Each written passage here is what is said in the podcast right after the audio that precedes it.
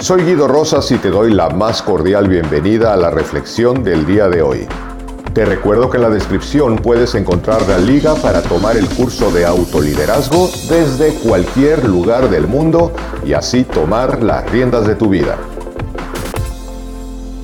Sin lugar a duda, fortalecer nuestra confianza, la confianza que tenemos en nosotros mismos, que no es otra cosa más que la credibilidad personal que tenemos hacia nosotros. Y por supuesto la autoestima, que como puedo haber mencionado en otras ocasiones, es justamente el aprecio y el valor que tengo por mí mismo, es cómo me estimo a mí mismo, es una de las cosas que podemos trabajar todos los días. Lamentablemente muchas veces damos demasiada importancia a lo que los otros, otras personas, pueden pensar respecto de nosotros y dejamos de vivir en función de nuestra propia confianza y de nuestra propia autoestima por estar satisfaciendo los estímulos, solicitudes o necesidades de terceros. Y lamentablemente, por más esfuerzo que nosotros hagamos por complacer a toda la gente que puede estar en nuestro entorno, generalmente no los complacemos. Puede que parcialmente les complazcamos en algunos puntos. Una persona me escribía y me decía que su novio, por ejemplo, todo el tiempo le estaba exigiendo las cosas que tenía que cambiar porque consideraba que eran las correctas. Y evidentemente, al estar cediendo a este tipo de caprichos, probablemente lo que está es fortaleciendo su baja autoestima y su baja confianza.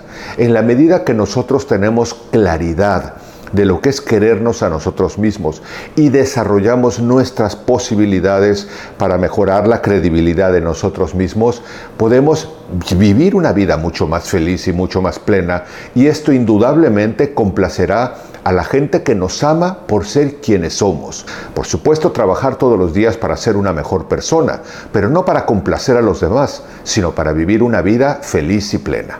Te comparto estos tres puntos. En primer lugar, aprecia tus virtudes.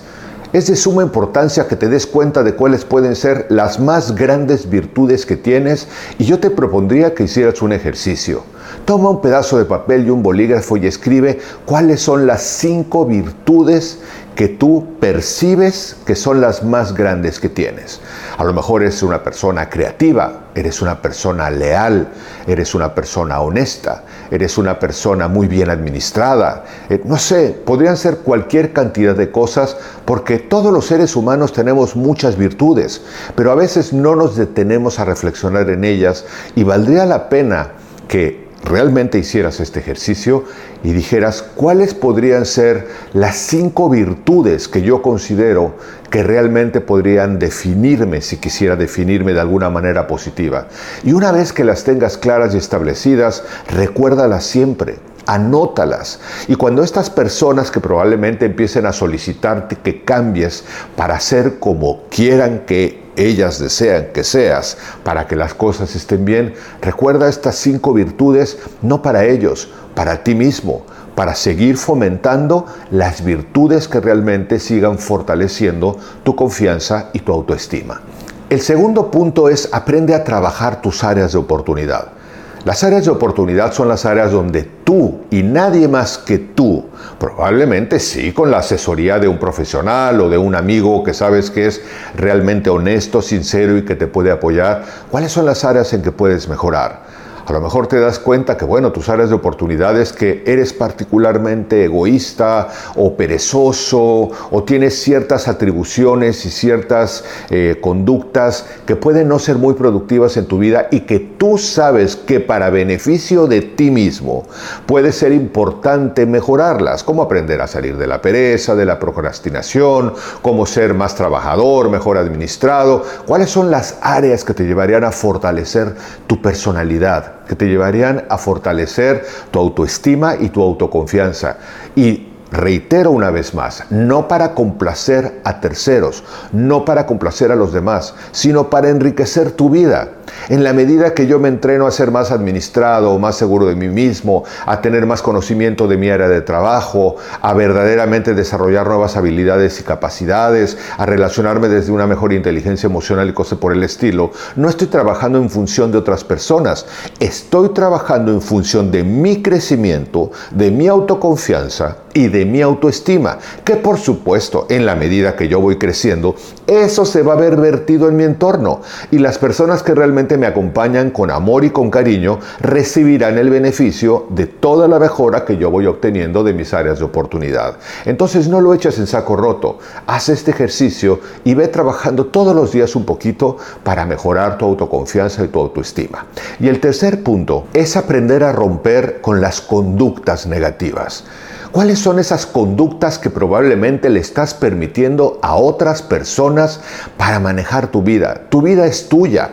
Y una vez más reitero, no quiero decir que no podamos escuchar a un buen amigo, un buen consejo, un comentario, pero no realmente dejar de vivir nuestra propia vida para intentar complacer la vida de terceros, mucho menos de seres, por ejemplo, narcisistas que te van a exigir continuamente cualquier cantidad de cosas para que verdaderamente puedan estar bien en una relación.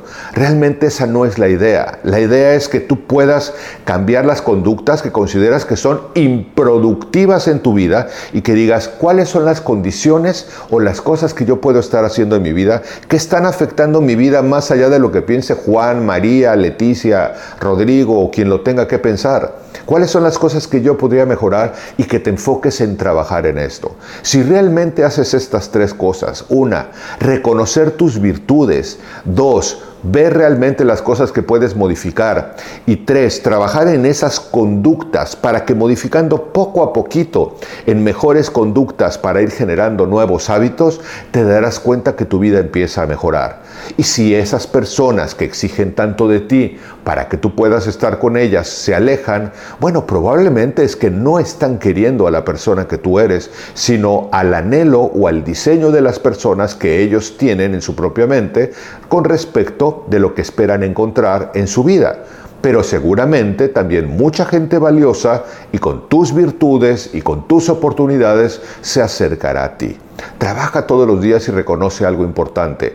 La autoestima y la autoconfianza es un trabajo estrictamente personal, que puede ser asesorado por terceros, pero desarrollado por uno mismo. Bienvenidos tus comentarios como siempre, me encanta leerte, te mando un cálido abrazo y espero que nos encontremos en nuestra próxima reflexión.